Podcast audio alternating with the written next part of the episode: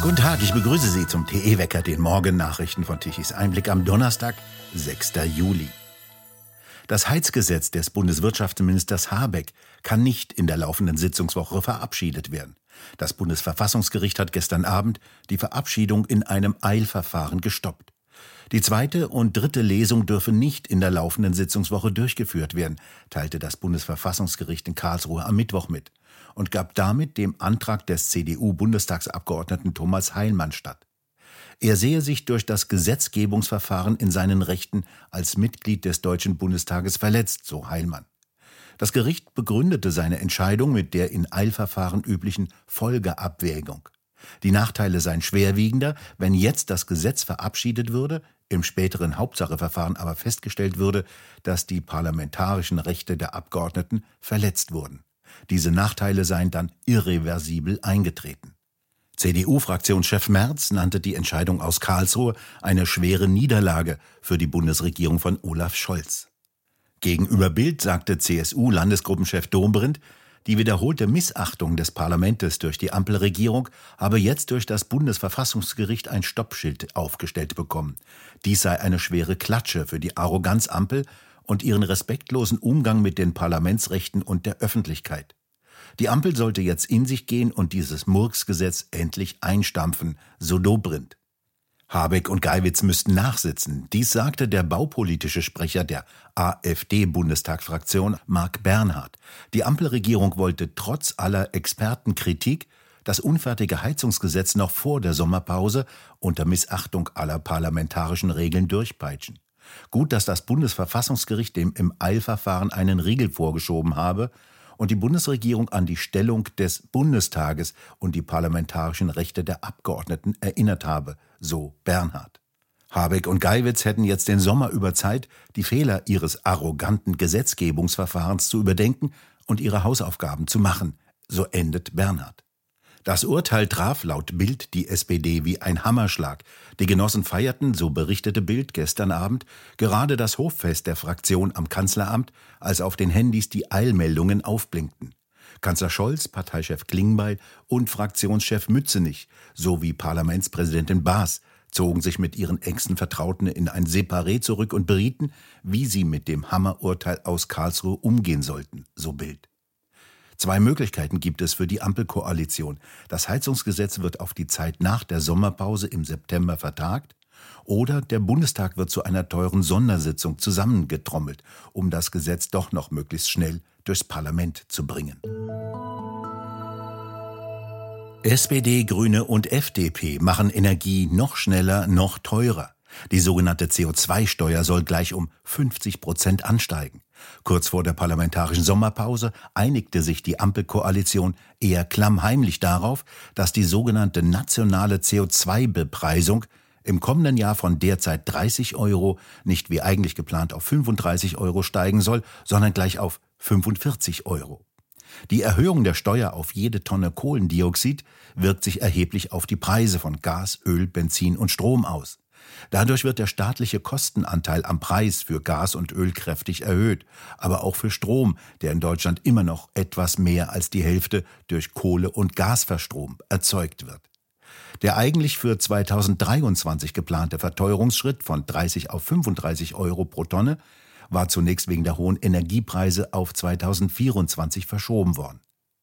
Den vorgesehenen Sprung um das Doppelte begründen die Koalitionäre damit, dass die Preise für Gas und Öl mittlerweile im Vergleich zu den Rekordwerten von 2022 gesunken seien.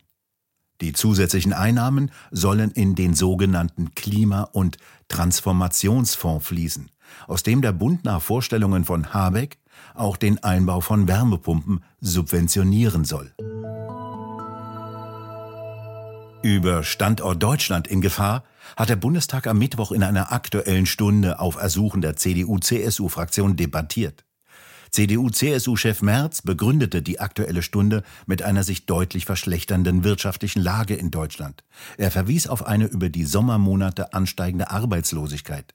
Deutschland drohe wieder zum Krankenmann Europas zu werden.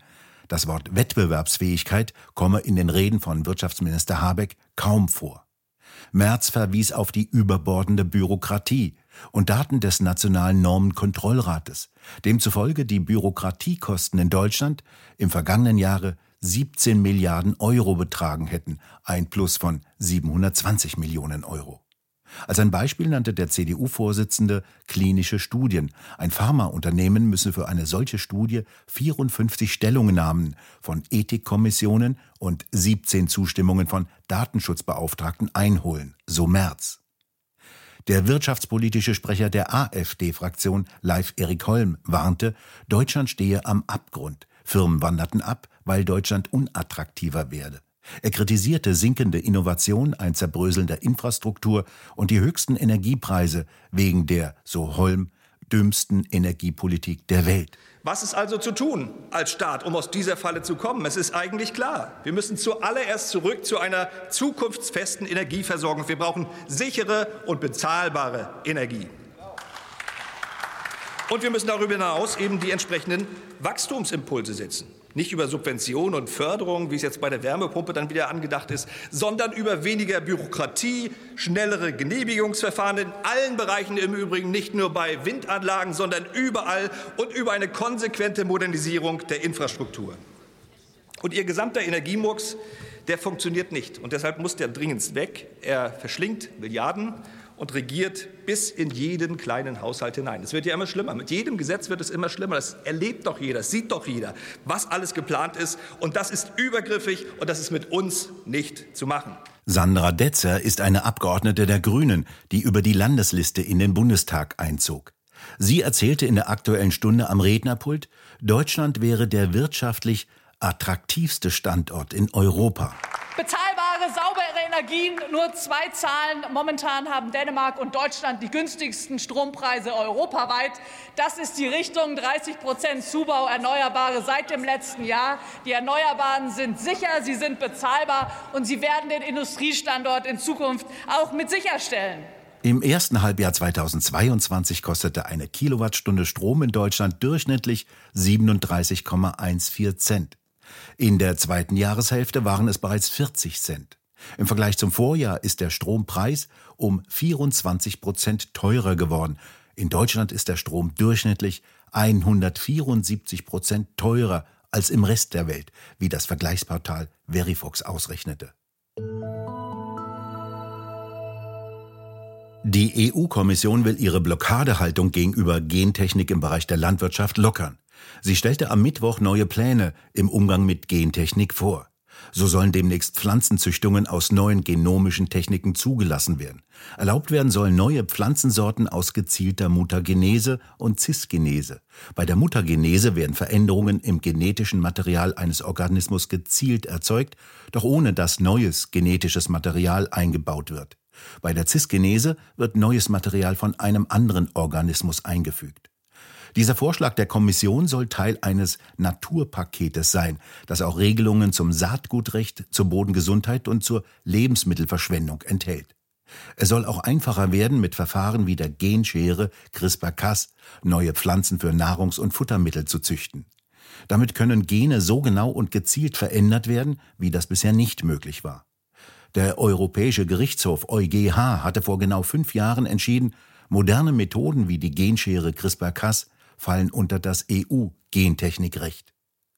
Mit einer solchen Deregulierung, wie sie die Kommission jetzt vorgeschlagen hat, könnten auch neue Pflanzen schneller eingesetzt werden, die etwa widerstandsfähiger gegen Wassermangel oder Schädlinge sind. Wieder ein schwerer Terroranschlag in Tel Aviv. Ein Terrorist fährt mit seinem Auto in eine Gruppe von Menschen und verletzt eine Reihe von ihnen schwer. Godel Rosenberg, geht das mit dem Terrorismus in Tel Aviv wieder los? Der Terrorismus ist ja seit 15 Monaten schon im Gange und zwar verstärkt im Gange. Und das war ja auch die Ursache dafür, dass das israelische Militär am Montag und Dienstag in 48 Stunden in Jenin einmarschiert ist. Äh, Jenin ist die größte Stadt im Norden der Westbank in Sichtweite zum israelischen Kernland und das macht diese Region für Israel sehr gefährlich. Das heißt, es gibt dort eine ganze Reihe von Terrorzellen. Das sind nur drei oder vierhundert Leute, die aber in kleinen Zellen von dort aus operieren. Nahe an Jenin liegt ein Flüchtlingslager mit zigtausenden von Menschen, unübersichtlich. Und da ist jetzt Israel rein und hat mal in einer ersten Aktion aufgeräumt. Das heißt, sie haben Waffen konfisziert, sie haben Dutzende von Leute festgenommen und sie haben die Sprengstofflabors kontrolliert, detonieren lassen. Und das ist die erste Aktion jetzt gewesen. In der Nacht zum Mittwoch hat sich Israel zurückgezogen, aber der israelische Verteidigungsminister hat bereits angekündigt, dass Israel sich zu jeder Zeit, das kann auch morgen oder übermorgen wieder passieren, wieder in der Lage ist und bereit ist, ähm, dort äh, gezielt zuzuschlagen, um eben diesen Terror, den wir gestern in Tel Aviv wieder erleben mussten, durch einen Terroristen, der mit einem Auto in eine Menschenmenge äh, reingefahren ist, sieben Menschen verletzt hat, davon drei sehr schwer. Und das muss unterbunden werden, sonst ist das israelische Kernland nicht mehr sicher. Der Chef der Hamas sitzt in sicherer Distanz in Katar und feiert diese Anschläge. Welche Rolle spielt der denn? Der sitzt natürlich in Katar, weil er, will, weil er weiß, dass er auf der Liste der Israelis äh, steht und sich weder in Gaza noch in der Westbank sicher fühlen, sicher fühlen könnte.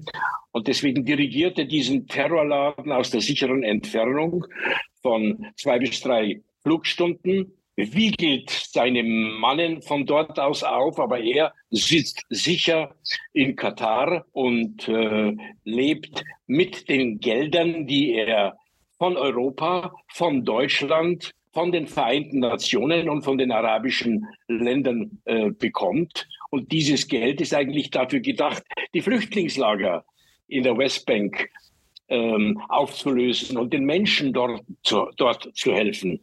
Aber das Geld kommt dort nicht an, äh, sondern wird von der Führung anderweitig verprasst. Die machen sich einen schönen Lenz und in der Westbank müssen die Menschen laut äh, Weltbank von äh, einer Kaufkraft von 2000 Dollar im Jahr leben. Vergleichsweise Israel hat über 50.000. Dollar Kaufkraft pro Kopf. Aber gerade diese tägliche Arbeitskräfteeinwanderung nach Israel ist ja hochgefährlich, denn immer wieder haben sich ja Terroristen drunter geschmuggelt. Natürlich ist es gefährlich. Sie können 200.000 Menschen, die sind natürlich alle handverlesen und kontrolliert, aber sie können natürlich nicht hundertprozentig sicherstellen, dass der eine oder andere unter den Arbeitern nicht mit bösen Absichten nach Israel reinkommt. Aber das ist der politische Preis. Das Nahost-Thema kann ja nicht mit Gewalt gelöst werden, sondern nur politisch. Und politisch heißt, dass man sich an den Tisch setzt, miteinander verhandelt, wie man in einer ja, friedlichen Nachbarschaft miteinander auskommt. Aber leider sind wir im Moment davon sehr weit entfernt. Godel Rosenberg, Tichys Einblick-Korrespondent in Israel, haben Sie vielen Dank für Ihre Informationen. Herzlichen Dank. Das Sturmtief von gestern ist nach Nordosten abgezogen. Viele Bäume hatte der Wind umgeworfen. Das Wetter hat sich mittlerweile beruhigt. Über dem Norden ziehen noch die letzten Reste mit einigen Schauern ab. Und im übrigen Land wird es sonnig und trocken. Die Temperaturen bewegen sich schon von 20 Grad im Norden bis 26 Grad im Breisgau. Am Freitag baut sich ein Hochdruckgebiet auf. Sehr warme Luft kommt herein und es wird schön warm. Sommer eben.